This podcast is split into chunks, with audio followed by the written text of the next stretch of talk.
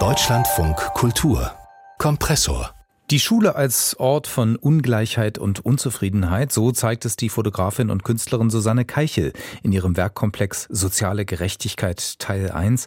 Und um diese Arbeit geht es jetzt. Ich bin Max Oppel, herzlich willkommen zum Kompressor Podcast. Fotos und Videos aus der Schule, also mit recht expliziten Aussagen.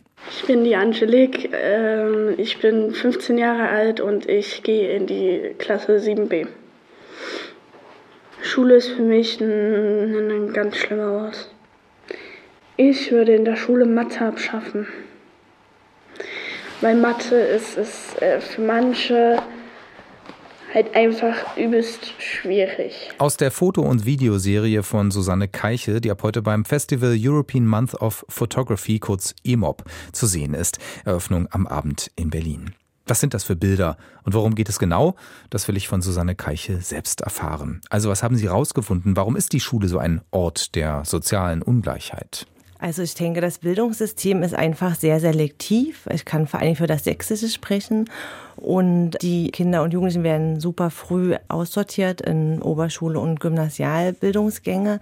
Das ist ein Grund. Und im Weiteren sehe ich darin, dass einfach der Fokus in Schule super oft auf den Defiziten der Kinder und Jugendlichen liegt und viel zu wenig auf den Potenzialen der Kinder. Sie bilden das ja nun ja auf sehr besondere Weise ab. Äh, wie kamen Sie auf dieses Thema? Also durch Ihre eigenen Erfahrungen mit Kindern in der Schule?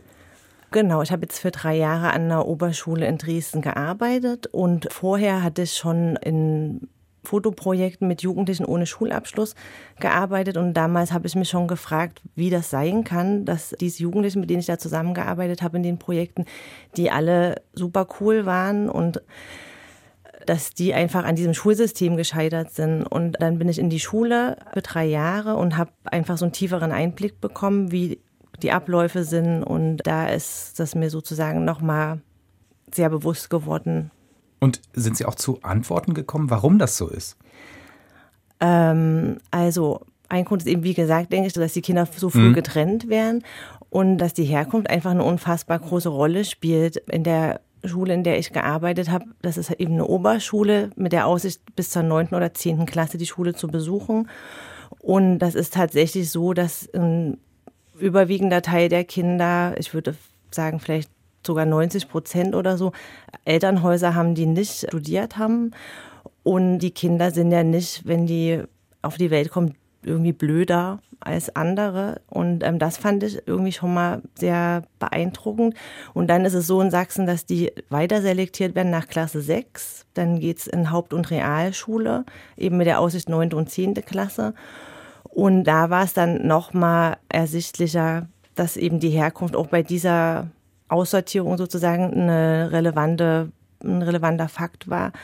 Und da saß jetzt nicht ein Kind in dieser Hauptschulgruppe, was irgendwie Eltern hatte, die ein Abitur gemacht haben oder studiert haben. Und das ist einfach zeigt super deutlich, dass es am System liegt und nicht an den Kindern und Jugendlichen.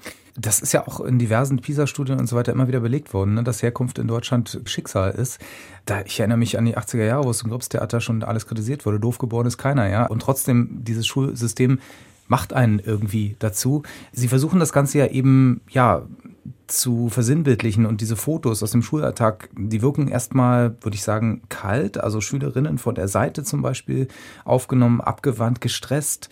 Ja, ich würde fast sagen ADHS verdächtig, ja. Dann Stühle, Flure, Kritzeleien, alles recht trist. Also das ist die Bildsprache, die sie eben für dieses System gefunden haben. Also die Bildsprache ist eben so ein bisschen daran orientiert, an diesem Eindruck, den ich hatte, also als ich an die Schule gekommen bin, die ersten Wochen, da war immer, was ich so mein Freundeskreis davon erzählt habe, dass ich das Gefühl habe, dass Schule so einer der kinderfeindlichsten Orte ist, den man sich eigentlich vorstellen kann, wo es eigentlich nur um so Kompetenzen geht, wie stillsitzen, zuhören und irgendwie die Interessen der Jugendlichen kaum Platz haben. Und das Gefühl ist einfach auch ein sehr harter Ort und äh, für viele Jugendliche auch kein guter, an dem man sich irgendwie wohlfühlt oder wo man gerne ist. Und das war wahrscheinlich so ein Ausgangspunkt, um so ein bisschen der dann in die Bildsprache eingeflossen ist. Mhm. Und auch die Videos, die belegen das ja, die Sie gemacht haben, also Interviews in Schwarz-Weiß mit Jugendlichen. Angelique haben wir am Anfang kurz gehört. Hier ist übrigens das, was sie sich außerhalb der Schule wünscht für das Leben zu Hause. Mein Wunschleben für mich und meine Familie wäre, dass wir, äh, dass wir halt erstens eine bessere Wohnung hätten und wir auch nicht zum Beispiel knapp Ende des Monats irgendwie Geldprobleme hätten und Mama sich irgendwo Schulden machen muss, weil sie sich Geld ausleiht. Ja, also dass wir halt mehr als 1000 Euro kriegen. Das ist ja schon berührend und intim auch. Wie schwierig war es, die Jugendlichen ja zum Sprechen zu bringen, also für dieses Projekt von Ihnen zu gewinnen? Also das war überraschend einfach. Mir war das auch wichtig, dass die große Lust haben, von sich aus an dem Projekt teilzunehmen. Ich kannte die Jugendlichen über drei Jahre, habe ich super intensiv mit denen zusammengearbeitet im schulischen Kontext. Und nachdem eben diese Arbeit jetzt vorbei war, hatte ich die Idee zu diesem Videoprojekt, weil es gab die Fotos und irgendwie hatte ich das Gefühl, ich würde gerne die Jugendlichen selber nochmal sprechen lassen, also auch über ihre Situation und auch zu dem Thema sich mal äußern und habe dann verschiedene Jugendliche eingeladen und die hatten große Lust und sind dann dahin gekommen und haben einfach ein bisschen aus ihrer Lebensrealität erzählt. Hatten Sie das Gefühl, dass durch diese Arbeit mit den Kindern, dass Sie dann sozusagen ins Reflektieren reingekommen sind und vielleicht an Ihrer Situation auch versucht haben, was zu ändern? Oder? Also die Jugendlichen selber sind einfach super reflektiert. Das sieht man ja auch teilweise in den Interviews, was die für Antworten geben, worüber die nachdenken, womit die sich beschäftigen. Und ich habe einfach versucht, in der Arbeit die so gut wie es geht zu unterstützen, dass sie irgendwie einen Schulabschluss schaffen können oder dass sie auf einen guten Weg kommen, dass sie ein bisschen Selbstbewusstsein bekommen und sich Sachen zutrauen. Und wie weit dann jetzt die über ihre eigene Situation reflektieren, kann ich gar nicht so genau sagen. Also in den Videos gibt es ja auch diese Frage, wo sie sich selbst einordnen sollen zwischen arm und reich, was sie ihre eigene Lebenssituation zurzeit, wie sie die einschätzen. Und alle sortieren sich in der Mitte ein, also zwischen vier und sechs. Und das hat mich irgendwie auch sehr berührt, weil das halt einfach nicht der gesellschaftlichen Realität entspricht. Aber das ist ja auch erforscht, dass ärmere Menschen sich immer, ich weiß gar nicht, wie man das jetzt sagen soll, aber dass sie sich selbst immer eher wohlhabender einschätzen oder. Als sie sind. Ja, genau.